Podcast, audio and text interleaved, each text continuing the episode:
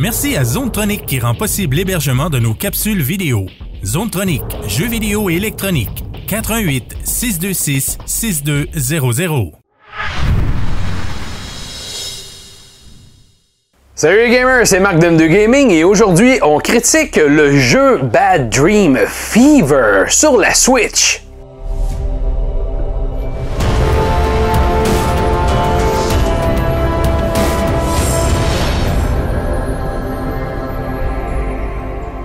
Alors salut les amis, bienvenue à cette nouvelle critique pour le jeu Bad Dream Fever. Bad Dream Fever qui est un peu la suite de Bad Dream Coma qu'on avait fait voilà quelques mois je crois.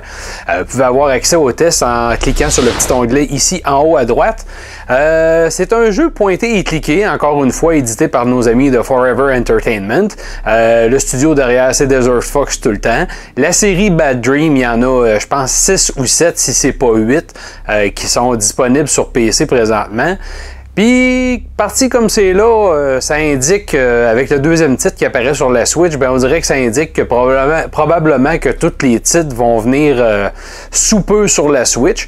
En, fait, moi je trouve que c'est quand même une bonne nouvelle puisque c'est un jeu qui est quand même le fun. Ce type de jeu-là sur la Switch, ça se porte très bien. tout de suite, dans les points positifs, ben évidemment, l'écran tactile de la Switch fonctionne très bien. Là, pour l'instant, pour le test, je peux pas le faire parce que je suis sur la manette comme ça. Mais euh, oui, vous pouvez avoir accès à l'écran tactile. Ça, c'est toujours le fun. Je trouve qu'il n'y a pas beaucoup de jeux qui servent de l'écran tactile sur la Switch présentement. Puis évidemment, dans les pointés et cliqués, dans les jeux de ce type-là, ben, c'est les jeux tout désignés pour en profiter. Alors ça, c'est un beau point positif aussi. Euh, si on commence tout de suite avec les côtés positifs que j'ai trouvé du jeu, euh, pour ceux qui se rappellent du test de Bad Dream Coma que j'avais fait voilà quelques temps, euh, j'avais parlé du style très épuré, euh, du, très minimaliste du visuel. Comme vous pouvez voir ici, c'est fait dessiné au crayon, euh, dans une teinte sépia simplement, c'est monochrome. moi, j'aime quand même ça, je trouve que c'est bien fait. Puis s'il y a de quoi, je trouve que Bad Dream Fever est plus beau que ce qui avait été fait dans Bad Dream, Bad Dream Coma, que je trouvais vraiment minimaliste, là, comme si c'était un de vos enfants de 6 ans qui avait dessiné avec leur crayon. c'était correct mais je trouvais que ça, c'était difficile de distinguer les éléments euh, avec lesquels on pouvait interagir à l'écran. Présentement, dans Bad Dream Fever, je trouve que c'est mieux et aussi ça aide justement à distinguer un peu mieux les trucs avec quoi on peut interagir quand on se promène avec le curseur dans l'environnement. Fait que ça, c'est un bon, euh, un autre bon point euh, du côté de Bad Dream Fever. L'autre chose que j'ai bien aimé présentement, c'est que l'histoire est le fun. Comme ici, on a un personnage qu'on rencontre tout de suite dès les premières minutes euh, du jeu qui nous aide dans la quête. Euh, quand on y parle, elle est capable de nous donner c'est quoi les prochains, les prochains objectifs, elle est capable de nous dire quoi faire, elle est capable de, nous euh, donner même des trucs, quoi essayer si on cherche puis on tourne en rond. Elle, va intervenir en nous disant As-tu pensé essayer telle chose? As-tu pensé ça? Ça pourrait peut-être fonctionner avec tel tel type de truc. Euh, donc ça, je trouve que c'est une façon d'apporter des hints, des petits, euh, des petits indices qui sont euh, quand même le fun. Puis ça l'aide dans l'histoire parce qu'elle vient nous raconter un peu que toutes les, toutes les personnes, si vous voulez, de la ville dans laquelle on se trouve, ont été affectées par un genre d'encre bleue. On ne sait pas trop c'est quoi la provenance, on ne sait pas pourquoi. les jeux de la série Bad Dream, c'est toujours un peu psychédélique, c'est toujours des histoires difficiles à comprendre, c'est pas tout le temps logique. Mais ça, au au moins là-dessus, on a un petit bout d'histoire qui est bien raconté. Fait que ça, c'est quand même bien fait. Euh, du côté, euh, encore une fois, des euh, des, puzzles en tant que tels. Ben, je dis puzzle parce que c'est pas des puzzles vraiment à proprement dit. Euh, c'est un jeu qui est pointé et cliqué, mais c'est pas un jeu d'objets cachés. Donc, euh, il faut essayer de se promener dans l'environnement comme ça, essayer d'interagir avec des choses qu'on trouve comme bon l'aiguille d'une montre.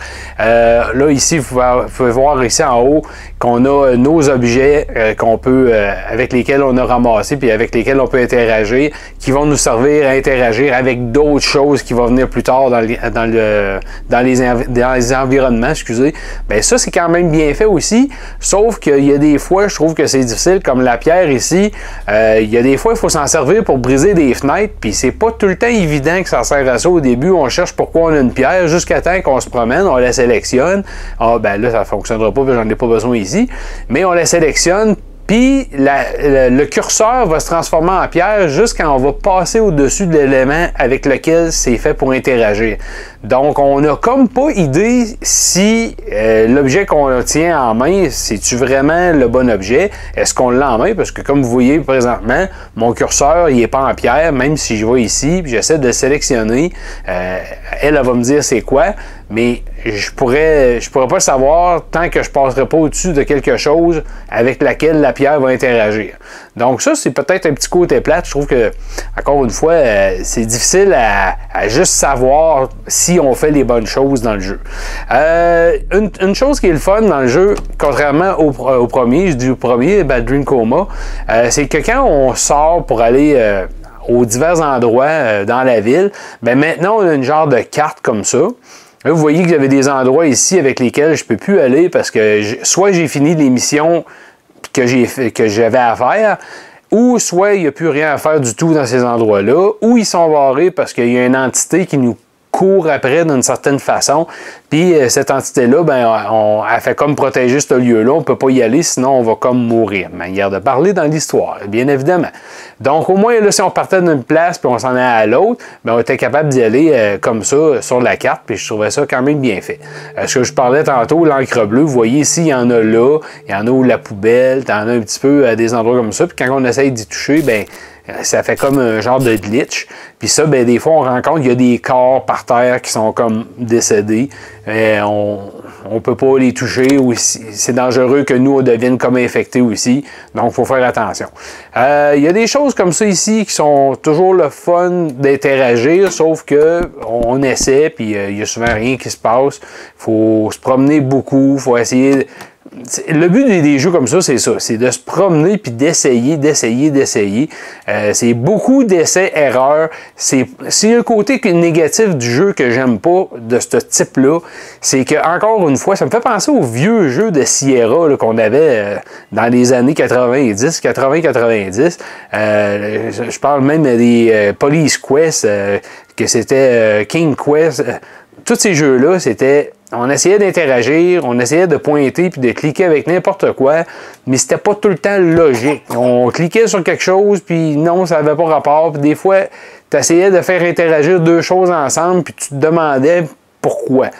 Dans Bad Dream Fever, c'est moins pire. Je vous dirais que c'est un peu mieux que Bad Dream Coma, qui était carrément illogique de A à Z. Dans celui-ci, je vous dirais, je vais mettre un ratio d'environ 50%. Oui, il y a des trucs avec lesquels on peut interagir puis qui font plus de sens que dans le premier. Donc ça, c'est quand même une bonne chose aussi. Euh, l'environnement sonore, encore une fois, c'est très planant, c'est beaucoup des sons ambiants, une petite musique qui vient, qui repart, euh, toujours une musique vraiment style trailer, horreur un petit peu.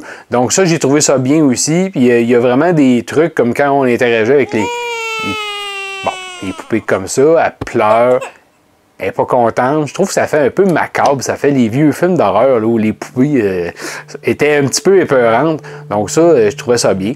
Euh, dans les autres points négatifs que j'ai que j'avais à soulever, que je vous ai dit tantôt un petit peu, bien, il y a l'illogisme des puzzles, les, les, interactions avec les objets, comme je vous ai dit, que des fois, tu essaies de comprendre à quoi ça sert puis t'es pas capable parce que peu importe ce que tu sélectionnes, quand tu arrives à l'écran, ça se transforme pas, ton curseur se transforme pas, ou tu essaies de te promener partout, savoir avec quoi interagir, puis tu le sais pas tout le temps. Donc ça, c'est une chose que je déplore un peu, je trouve que ça aide pas, t'essayes, t'essayes, t'essayes, puis tu fais juste tourner en rond. Fait que c'est un peu un côté plate du jeu, euh, malheureusement, mais ça ressemble à ça. Euh, les autres affaires, ben, la map, euh, ça je l'ai dit tout à l'heure, c'est super le fun. Ça, j'aime beaucoup l'aspect qu'on peut se promener comme ça.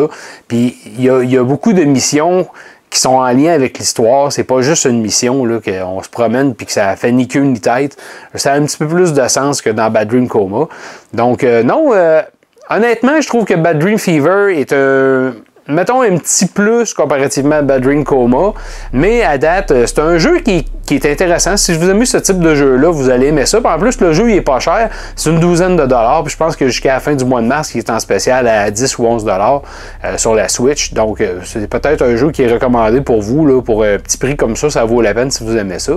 Donc pour moi, pour Bad Dream Fever, je vais y aller avec ma note. une petite note de 6.5. c'est correct, c'est un jeu correct honnête, mais sans plus. C'est pas le jeu du siècle non plus dans les styles euh, pointés et tickés, les amis. Et c'était ça pour euh, ma critique de Bad Dream Fever sur Switch. On se voit pour une prochaine critique, les amis. Keep on gaming!